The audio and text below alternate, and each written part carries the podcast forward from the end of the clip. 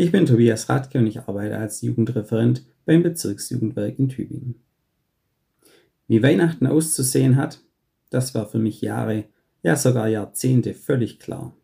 Am 24. Dezember hatte mein Opa Geburtstag und deshalb war es keine Frage. An Heiligabend ist die ganze Familie dort. Der Tag ist dann immer gleich abgelaufen.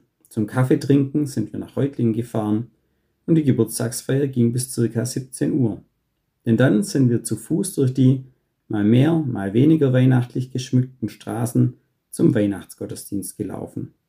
Ab da war dann nicht mehr Geburtstag, sondern Weihnachten.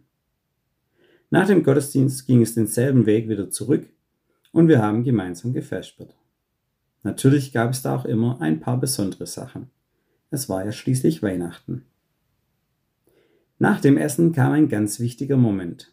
Im Wohnzimmer wurde Platz gemacht. Der zweite Tisch kam wieder nach oben, die Stühle zur Seite.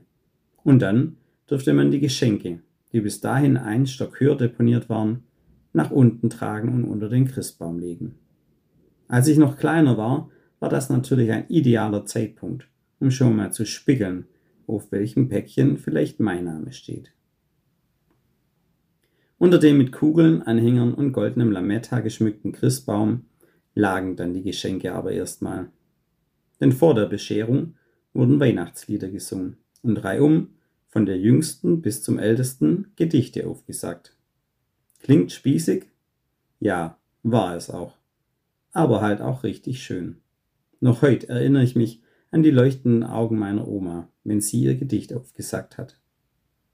Nach den Gedichten kam das große Finale. Die Geschenke wurden verteilt und ausgepackt. Das war für mich Weihnachten. Genau so und nicht anders.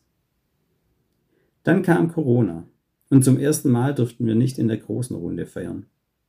Dann durfte man zwar wieder, aber es war klar, meinem Opa mit seinen fast 100 Jahren war der Trubel inzwischen einfach zu viel.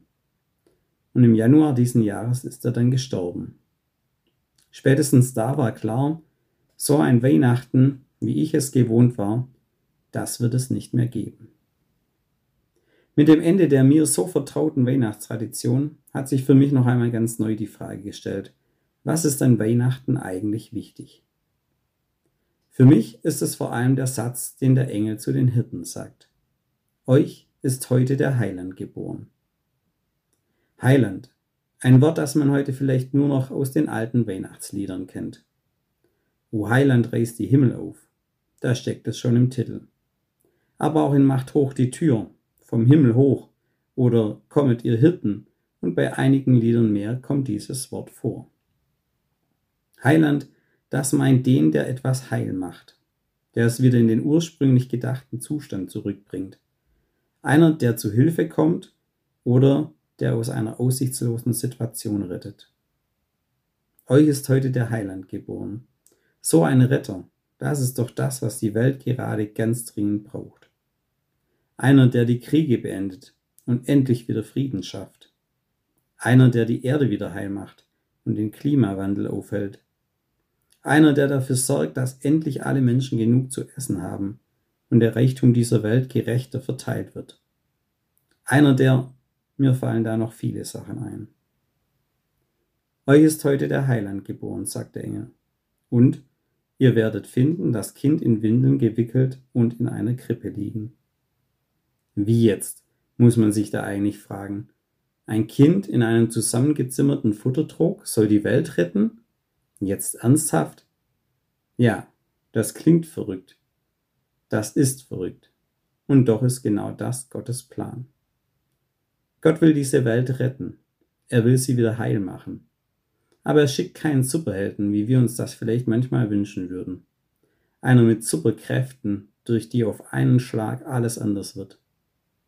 Nein, Gott hat sich für einen anderen Weg entschieden. Er begegnet uns Menschen in unserer Welt.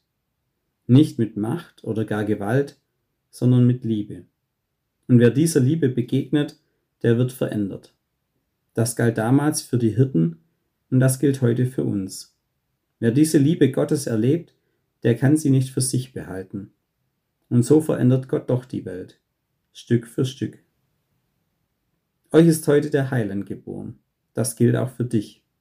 Gott will auch dir begegnen, dich heil machen und mit dir diese Welt verändern.